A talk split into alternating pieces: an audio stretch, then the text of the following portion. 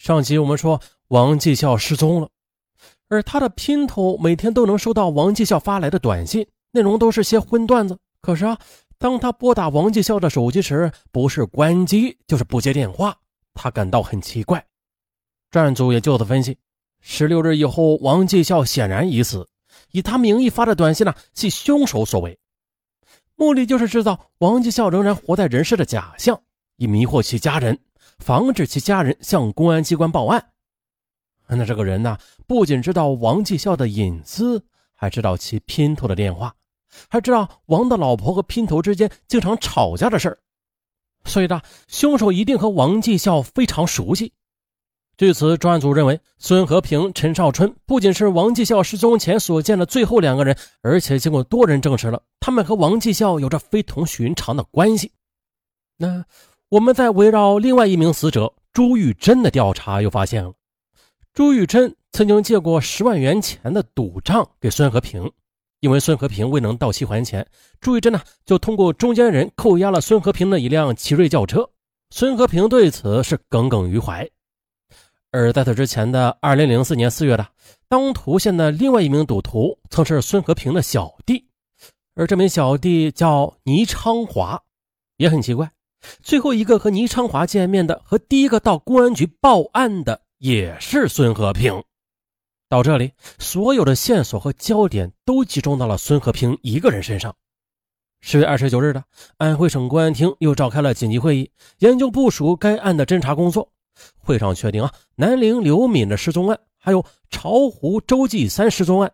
当涂的倪昌华失踪案和王继孝、周玉珍被杀案等五起案件并案侦查，并且已经初步的认定了此系列案件系当涂县以孙和平为首的犯罪团伙所为。省公安厅立即的将该案确立为当年的一号专案，并且进行挂牌督办啊，不破案不收兵。可就在警方围绕孙和平展开工作时，孙和平等人却玩了个人间蒸发，音讯全无。又经过连番的调查，警方得知，学会周继三的赌术之后，孙和平又苦心钻研赌术，将推牌九中的偷换牌技术练的是炉火纯青，一度的在当涂、马鞍山乃至芜湖的赌场上威风八面，最高峰时曾经赢下过二百多万呢，并且孙和平也是出手大方，一些两劳释放人员渐渐的呃聚集到他的周围。不过好景不长。二零零二年的韩日世界杯期间，地下赌球传到了当涂等地。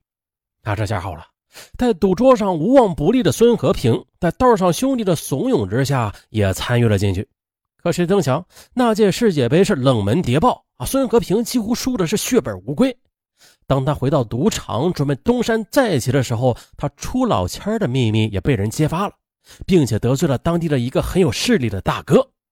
于是呢，孙和平会出老千的消息传遍了当涂、马鞍山乃至芜湖等地，几乎所有的赌场都对他敬而远之。啊，不能靠赌博挣钱了，孙和平开始落魄了起来。到了二零零四年的一月，原先跟孙和平后面赌博混事的赌徒倪昌华，他因为带人在芜湖大桥抢了一个赌场而名声大噪，就领着几个人自立门户了。有时候甚至放出狂语大话，说不把孙和平等人放在眼里。哎呀，孙和平听后很是恼火。三月的一天，孙和平和王继孝说：“哼，倪昌华这小子太不像话了，我们不如把他搞掉算了。”于是，孙和平和王继孝、杨百岁等人多次密谋，并且租了杀人的门面房，购买了作案工具和用于长江抛尸的船等。四月二十九日晚。孙和平请倪昌华等人吃饭，饭后又支走其他人，以研究请教牌九为由啊，将毫无警觉的倪昌华一人带至新桥租界的门面房内，伙同王继孝、杨百岁将其杀害，并且进行了分尸抛尸。在杀死倪昌华之后，孙和平觉得啊，反正已经有命案在手了，干脆的一不做二不休，准备先靠抢劫杀人来挣钱，以后再做打算。再说周继三，巢湖警方一直没有放松对周继三失踪一案的侦查。他们后来也查到魏仁海系犯罪嫌疑人之一，并且对魏仁海展开追捕。于是呢，巢湖警方的追捕组北上内蒙古、新疆，南下当涂，驻点一个多月，这让孙和平、王继孝惶惶不可终日。为了保全自己的，孙和平紧急的将外逃到天津的魏仁海召回了当涂，买了一条船，供魏仁海藏身。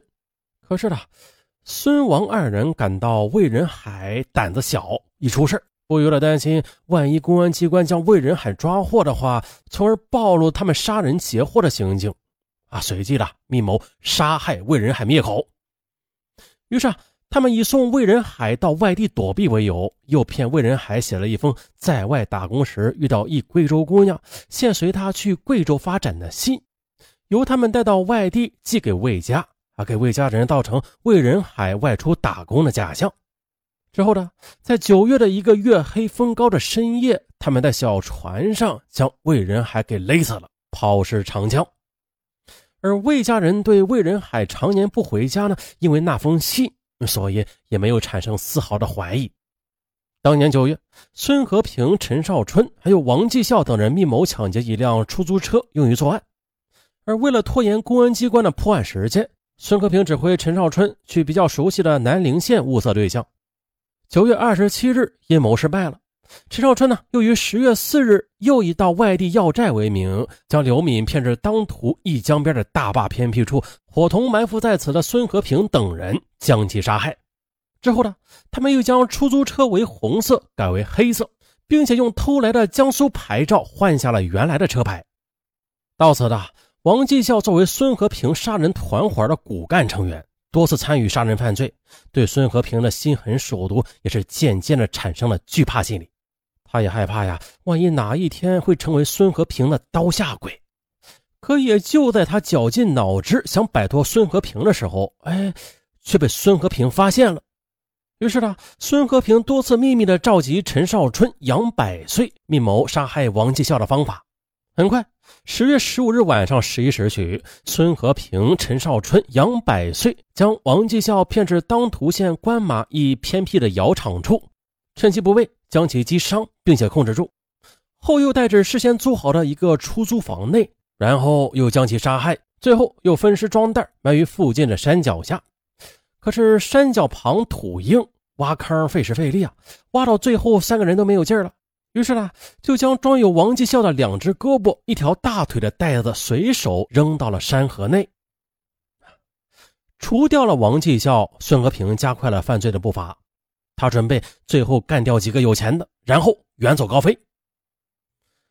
十月二十一日，经社会上小混混的介绍，他又重新物色了两名刑满释放人员王帅和熊焕星作为帮凶，密谋新的罪恶。并且把目标放在矿业公司经理朱玉珍的身上，原因很简单，当年五月份，孙和平为借钱的事儿和朱玉珍发生过摩擦，同时又认定了开奥迪车来车去的朱玉珍一定很有钱，就密谋杀人越货。十月二十二日晚，孙和平、陈少春等人埋伏在朱玉珍家的楼下，朱玉珍呢从马鞍山赴宴回家。这车刚开进车库呢，孙和平等人一拥而上，将其绑架至劫来的出租车上，又带至护河镇万山的无人处，逼其交出二十万。朱成啊，拿不出这么多现金。孙和平见勒索不成，便残忍地将其给杀害了，抢走了其身上的皮包中的所携带的一点三万元。当晚，那四人又开车逃窜至宣城，后因故障，他们又将车弃至宣城市的养贤乡境内。可是，孙和平团伙虽然有重大的作案嫌疑吧，但是如果没有过硬的证据，即使抓获，那也很难突破的。所以，专案指挥部一开始就把获取证据作为侦查工作的重中之重。很快的，十月二十七日，专案组在宣城市的一偏僻山坡上发现南陵县刘敏被劫走的出租车。只见呢，车内外已经被犯罪嫌疑人全部的给擦了一遍，还清洗过。但是，民警经过反复细致的勘查，仍然在该车内发现了犯罪分子遗留下来的大量的痕迹物证，为认定孙和平实施犯罪提供了强有力的直接证据。至此，抓捕孙和平的时机已经成熟。十月六日下午，经过艰苦细致的勘查，专案组获悉孙和平等人携带枪支弹药藏匿在宣城。情况万分紧急。于是专案组二十多名民警连夜奔袭会师宣城，并且同宣城市的公安局一起行动。于是呢，宣城市的公安局调集精兵强将，配合专案组开展抓捕工作。同时，专案组精心准备，请求江苏南京市的公安局给予支持。由此，一张无形的大网在马鞍山、宣城、芜湖以及江苏省的友邻地区迅速张开了。十月六日晚上呢，指挥部经过大量的秘密排查和综合各方面的情况分析，最终呢，将目标锁定在宣城市温州商城内。这温州商城占地面积广，进出口多，一部分是集贸市场，一部分则是成排的门面商住房，情况非常复杂，又无法确定啊孙和平等人藏匿在哪间房间里，由此非常的不适宜夜间抓捕，为此果断放弃，以免一击不中，打草惊蛇。指挥部分析啊，认为白天在闹市区更利于隐蔽和警力展开。整夜，指挥部彻夜无眠，一个围捕计划在酝酿中不断的充实与完善着。十一月七日是星期天，温州商城格外热闹。专案组将人员分组，分散把住温州商城的各个主要出口，伺机在犯罪嫌疑人外出时将其抓获。在商城内，民警每四个人一组，分为六组，并且呢，在每组中配有一名认识孙和平、陈少春的民警。啊！所有参战民警人手一张嫌疑人的照片，民警装扮成顾客，悄悄地对门面房内依次的进行密查，形成一个宽松而结实的口袋。时间一分一秒的过去，凡是开着的门面房，民警都进去看了看，可是没有发现孙和平团伙的踪迹。哟，难道消息有误，还是已经惊动了对方啊？经过分析，专案组领导觉得。此次行动秘密，应该不会被发现。啊，孙和平团伙成员平时行动诡秘，而且多疑，白天又分散活动，午饭时在一起聚餐的可能性极大。这可是一网打尽的绝好机会了，人员暂时不能撤。果然呢，这个决定是正确的。下午一时许的，一组民警刚从一排门面房前走过之时，身后的一道原本紧闭的卷帘门开了。只见一个三十多岁、皮肤黝黑的男子从里边走了出来，在和民警对视了一眼之后，转身的又向另外一个方向走去了。哎，你看他像不像黑皮啊？呃，他好像就是黑皮。里边的刑警果断的决定抓人。很快，埋伏在温州商城大门口的警员立即的将皮肤黝黑的男青年给拿下了。报告，他就是黑皮。门口守候的民警传递来一个振奋人心的消息：啊，战机在一瞬间出现了。就在刚才，黑皮陈少春走出的两层门面房内，就是孙和平等人的藏身处。行动！参战民警按照战前的部署，迅速的向这个点靠拢。就近的一组民警来不及等后续部队赶来，也在第一时间冲了进去。在一楼遇到一个二十多岁的小伙子，系犯罪嫌疑人王帅。民警们眼疾手快呀，一拥而上。先堵其嘴，没有让他发出一点声，就把他拿下了。说时迟，那时快，其他民警迅速的冲到楼上，正围在桌子上捣鼓闹钟和火药的孙和平、熊焕星二人还没反应过来呢，就被民警牢牢的给制服了。掀开床上的枕头，一把擦得锃亮的钢刀放在下边，一把自制左轮手枪的枪的子弹已经上膛，被控制住的孙和平还在咆哮着。啊！再给我一分钟，不是你死就是我亡。但是呢，他已经没有机会了。后来呢，参与此案的民警告诉记者说，他们在孙和平的身上搜到一本日记本，上头写着一连串的名字。孙和平供认说自己还准备在宣城策划几起大案呢，预备先抢劫一辆出租车，甚至呢，连埋出租车司机的坑都挖好了。接着，再抢小镇上的手机店，已经多次踩点，然后再回到当涂和马鞍山，杀与自己有过节的方某和陶某等人。看见没有？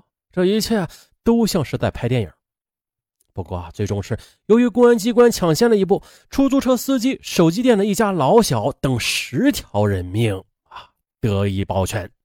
至此呢，本案已经完美结案。孙和平的团伙成员，包括孙和平，全部。死刑。啊，本案到这儿就结束了。前面咱们也说过了，孙和平他从小就混迹赌场，甚至在十岁左右就跟在好赌的母亲后边学会了摸纸牌，然后辍学，再然后他的业余爱好就是赌钱，一年三百六十五天，几乎啊每天都赌。这万恶赌为首，咱们之前就说过很多遍了，这不最后酿成了如此结局，是何事造成的呀？好，本线就到此结束，咱们下期再见，拜拜。